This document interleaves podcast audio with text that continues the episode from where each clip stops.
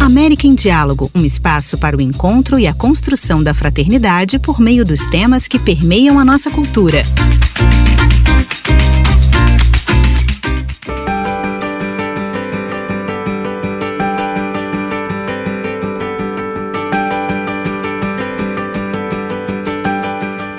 Estamos de volta com mais um episódio do América em Diálogo.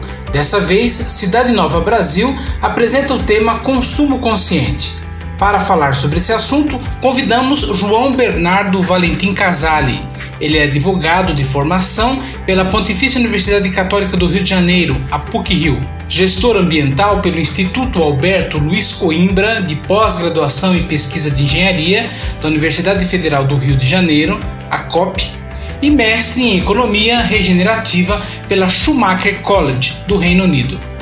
João Bernardo Casali é cofundador e Chief Regeneration Officer da empresa B Iônica, conselheiro do Sistema B Brasil, do movimento Viva Água e do Sinal do Vale.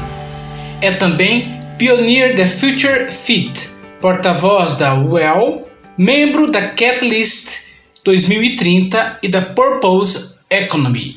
Para iniciar a nossa conversa, João Bernardo Casale, o JB, explicou o que entende por consumo consciente. Bom, é, é sempre bom olhar para a definição da palavra, né?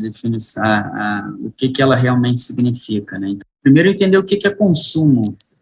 É, consumo é tudo aquilo que, que a gente usa, que a gente compra, que a gente investe é, bens, experiências, né? Então, a gente está falando de serviços e produtos quaisquer. Então, é, é, importante lembrar que o consumo pode ser a gente, desde comprar uma peça de roupa, até a gente comprar um programa de turismo, é, ou até a gente comprar o nosso imóvel.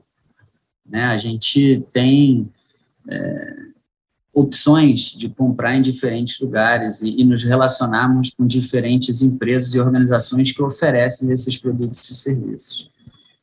E consciente, para mim, é, é um processo de conexão, é, conexão com nós mesmos, primeiro, e conexão com todo e com a realidade da nossa volta. Então, eu digo que é um processo porque a, consciência, a nossa consciência está sempre em construção, né? Ela não é um estado definitivo onde a gente chega e pronto, atingiu a consciência.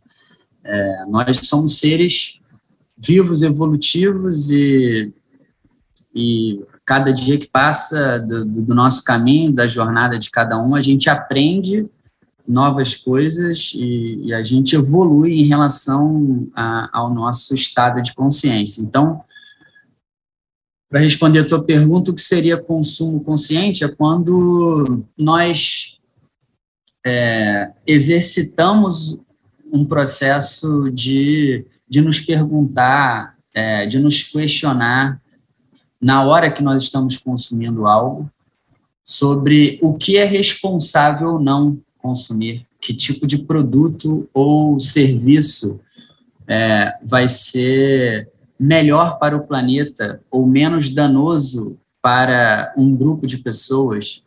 É, então, para mim, não existe uma resposta, uma forma para dizer o que é consumo consciente, mas é, uma pessoa é importante que ela está sempre buscando é, escolhas mais saudáveis para o ecossistema, para o planeta e para e a coletividade como um todo. Falar em consumo consciente é falar de quebra de paradigmas culturais. Nesse sentido, João Bernardo Casale disse o que considera fundamental nesse processo de construção de um novo paradigma de consumo que respeita a vida no planeta. É, é boa pergunta. Acho que já evoluímos muito, né, Luiz? É, já eu eu sou um verdadeiro otimista por natureza e, e tenho consciência, né, noção da realidade que, que histórica que nós vivemos no passado e como a, a nossa jornada de, de, de educação ambiental como um todo, de educação social, tem melhorado, né? Nós, nós já vivemos barbáries, historicamente, nós já vivemos em processos medievais, nós já vivemos a lógica de escravidão, nós já vivemos, enfim, é, para mim, situações muito mais é, oprimidas, mas é claro que ainda tem muito que evoluir e, e é, nisso, é nesse espaço de transformação que a gente trabalha hoje em dia. É, eu acho que alguns paradigmas importantes para serem questionados, né, quebrados, primeiro é restabelecer a conexão com a natureza. Infelizmente, alguns séculos atrás, é, nós passamos a entender que é, a natureza é algo à parte de nós, está externo aos humanos, aos seres humanos. Mas, na verdade, não é. Né? É, nós somos parte da natureza. E quando a gente entende que é parte da natureza, e a gente quebra esse paradigma, muita da nossa cultura e das nossas conclusões sobre o que fazer com resíduos ou com consumo ou com moda vai mudar no nosso dia a dia, vai, vai mudar nas nossas práticas.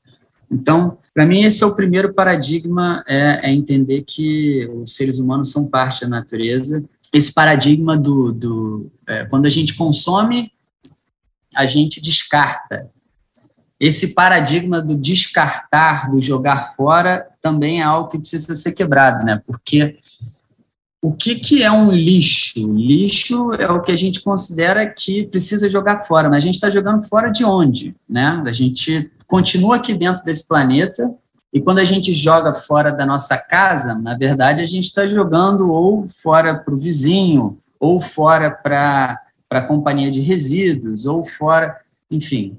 É, mas, na verdade, o nosso planeta aqui, a, a nossa casa, o oikos, né, a, a, economia, oikos de eco de oikos, de cuidar da casa, de administrar a casa, que é ecologia, economia, que, aliás, a definição é muito parecida, é, é o planeta, essa é a nossa casa. Então, não existe jogar fora. Então, quando a gente quebra esse paradigma de que é, tudo isso é um, é um material, né, lixo, na verdade, é matéria, e essa matéria é importante para a sustentabilidade da nossa casa, e a gente tem que cuidar desse resíduo, é, isso também já é um paradigma importante. Um outro paradigma importante é o que a gente pensa que é necessário ter e usar. Né? Quando a gente, de fato, entende é, quais, quais são as nossas reais necessidades para viver com qualidade, a gente não cria um, um abismo, uma distância entre as desigualdades que, sociais que a gente vive. Então,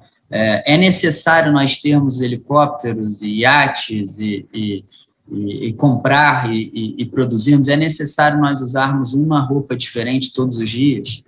Isso é realmente necessário ou isso é uma utilidade, ou isso é algo, é, é uma escolha fútil se você pensar na coletividade, se você pensar é, enquanto nós estamos emitindo de carbono para gerar um processo para fabricação de uma roupa ou para fabricação de um veículo automotivo.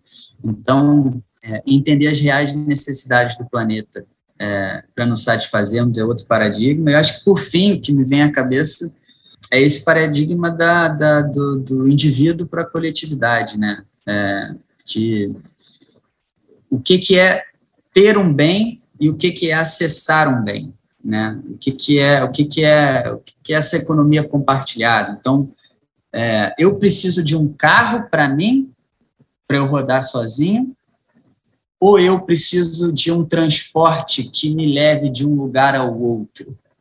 É, na minha opinião, a gente precisa ter acesso a um transporte que nos faça locomover, mas não necessariamente eu preciso ter a propriedade de um carro ou de um veículo.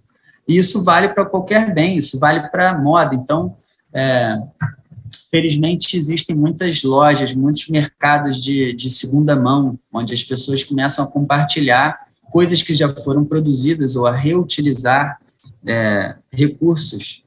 Então, esse paradigma de ter acesso a algo e compartilhar também é importante é, para a gente chegar nesse lugar de consumo consciente.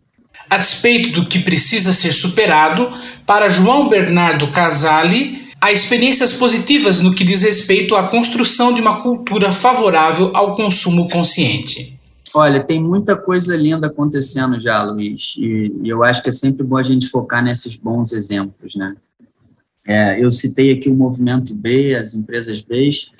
Tem hoje no Brasil 220 empresas B certificadas, né, que são negócios de impacto, muitas delas é, totalmente conectadas à gestão de resíduos, a, a, a consumo. É, eu acho que é, esse é um, elas são bons exemplos de, de práticas é, importantes é, para se preservar o nosso meio ambiente. É, tem o trabalho dos catadores no Brasil, especialmente de alumínio, é um exemplo para o mundo inteiro, né? A gente recicla aí mais de 99% das latas de alumínio. Então, esse é um verdadeiro exemplo de triplo impacto positivo, porque além da gente estar tá, é, cuidando do, da, do reuso, da reciclagem desse alumínio, é, nós estamos gerando renda para a sociedade, quer dizer, nós estamos gerando um fluxo econômico para a sociedade e nós estamos gerando renda para esses catadores é, que, que sobrevivem com, através desse, desse trabalho ambiental. Esse é um serviço ambiental que eles prestam. Então, nada mais justo que haja pagamento por esses serviços ambientais de gestão de resíduos. É, eu acho que dentro, dentro da, da, da, da minha própria experiência, né, para falar de coisas que, que, que eu já tive contato, que, que, que eu já fui parte da governança, da liderança, tem um projeto é, que eu coliderei chamado Noronha Plástico Zero, e foi muito bonito esse projeto, porque é, foi um projeto que fez de Noronha, deu essa visibilidade é, para a ilha, né, uma ilha tão icônica e simbólica assim, para o nosso país, é, tão desejada né, por pessoas que querem frequentar, e que se tornou o primeiro território é, de, que proibiu o uso de plásticos descartáveis na América Latina, inclusive, depois de uma, de uma inspiração das Ilhas Maurício. E nós fizemos isso é, a convite da, da administração de Fernando de Noronha, da autarquia, né, que faz parte do governo do estado de Pernambuco, em, em construção com a sociedade civil, né, com, com moradores, com agentes, com nativos locais, e um projeto executado por empresas conscientes, negócios de impacto, empresas B, como a minha empresa Iônico, Menos um Lixo, a Rede Asta, Moleque Mateiro e Meu Copo Eco, The Green, são várias empresas que juntas né, se juntaram para promover essas ações de educação ambiental que, que é, enfim, que conseguiu promover essa inovação, uma inovação de política pública, uma inovação de, é, de, do mercado privado, né, porque é um processo, todo o projeto foi patrocinado pelo grupo Heineken, é, com o intuito de financiar todas essas ações, né, não, não existiu nenhum, é, nenhum vínculo comercial de venda de garrafa, muito pelo contrário, né, dentro desse projeto a gente criou, inclusive, é, fez investimentos na usina de resíduos de Noronha e passou a reciclar o vidro também é, e utilizar o pó de vidro como para a indústria da construção civil, porque em Noronha existe um processo de moradia onde os residentes eles recebem um, um terreno e, e aí constroem suas casas. Então, a gente, de fato, conseguiu promover a circularidade desse, desse resíduo. Então, talvez esse é o projeto é, que envolve consumo consciente, envolve gestão de resíduos, envolve educação ambiental, que eu tenho mais orgulho de ter participado, liderado. É, então, está aí um exemplo bacana, bacana também. Dentro dessa temática, João Bernardo Casale salientou ainda a importância da elaboração e aplicação de políticas públicas que estimulem a defesa do meio ambiente e uma economia sustentável. Olha, eu acabei de citar um projeto, né, que é uma política pública, nesse caso proibitiva, né? Você chega num território onde você proíbe a entrada, o uso e, e a venda de plásticos únicos descartáveis, né? É aquele plástico que você usa uma vez e joga fora. é, que é o nosso vilão, né? O plástico não é o vilão material, vilão. O plástico é um material incrível que dura muito tempo. É, então, o problema é o uso que a gente dá. Então, é, esse é um tipo de política, são políticas que restringem mesmo o uso de materiais é, que a gente sabe que não fazem bem para ninguém, né, principalmente para o meio ambiente. Mas é, esse seria só um começo. Eu, eu, eu, eu acho que o governo é, precisa criar políticas públicas que incentivem e criem estímulos e dão subsídios para é, sistemas de gestão de resíduo naquele território, é, especificamente naquele território. Claro que é bom ter incentivos através do governo federal, através do governo estadual, mas a gente sabe que as prefeituras podem fazer muita coisa em relação a resíduos, porque a Constituição é, lhes confere esse poder de fazer a gestão de resíduos do seu território. Então, é, eu acredito que a gente só vai conseguir solucionar consumo, resíduos, através de estímulos, né? E, e, estímulos eles podem acontecer de várias formas. E como a gente vive num país muito desigual, que inclusive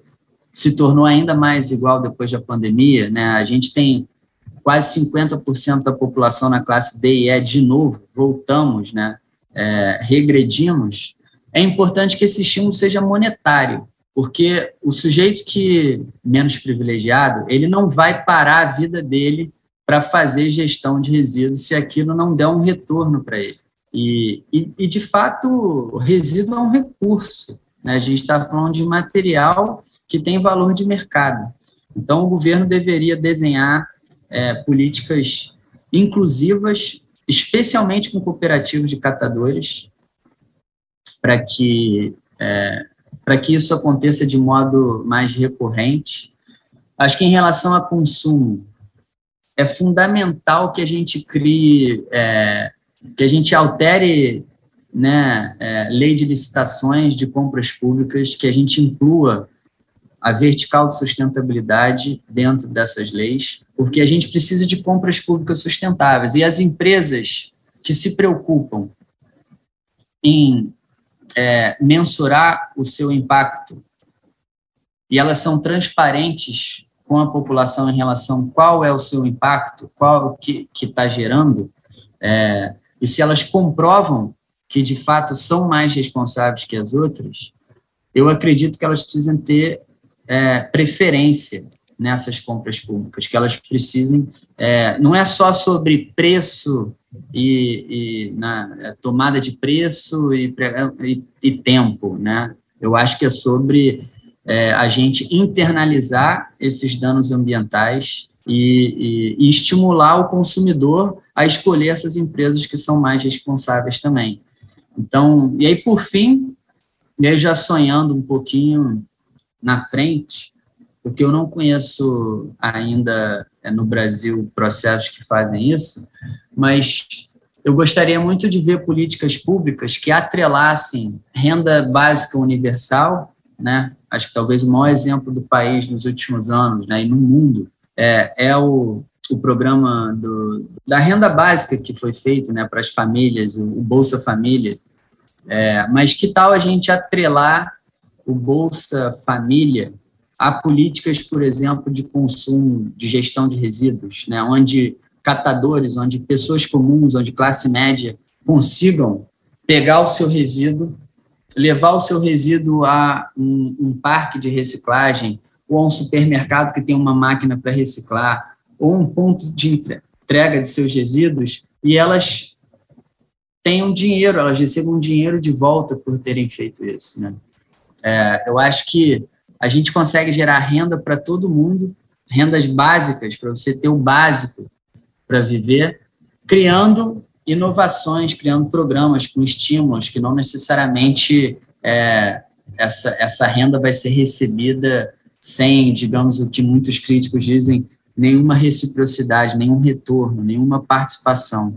É, eu acho que a gente pode desenhar melhores esses programas e, e criar melhores estímulos, e isso precisa ser feito especialmente através de governos locais, porque somos um país continental, temos 27 estados, Distrito Federal, é, vivemos em, em, cinco biomas diferentes, cada bioma tem uma necessidade, cada região, biorregião vai ter uma necessidade, e vai ter um tipo de, de, de tecido social né, que ali foi gerado historicamente. Então, claro que a gente pode inspirar e replicar processos que deram certo em alguns lugares, etc., mas o, o cada governo também vai ter aí a sua particularidade de, de criar políticas públicas específicas para aquele território, com aquele tipo de sociedade. Tem gente que já está num passo mais consciente, mais avançado, como coletivo, como sociedade, preparados para dar um passo maior. E tem gente que ainda precisa do beabá,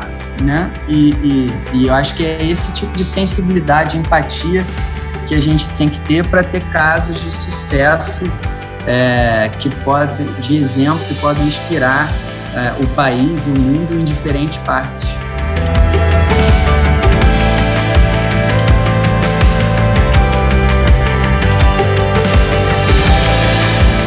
Este foi mais um episódio do América em Diálogo, cuja produção, desta vez, ficou por conta de Cidade Nova Brasil. A apresentação foi de Luiz Henrique Marques. América em Diálogo é um projeto de parceria das edições da revista Cidade Nova na América Latina e Caribe. América em Diálogo é uma produção da Cidade Nova Latino-Americana e Caribenha. Muito obrigado e até a próxima!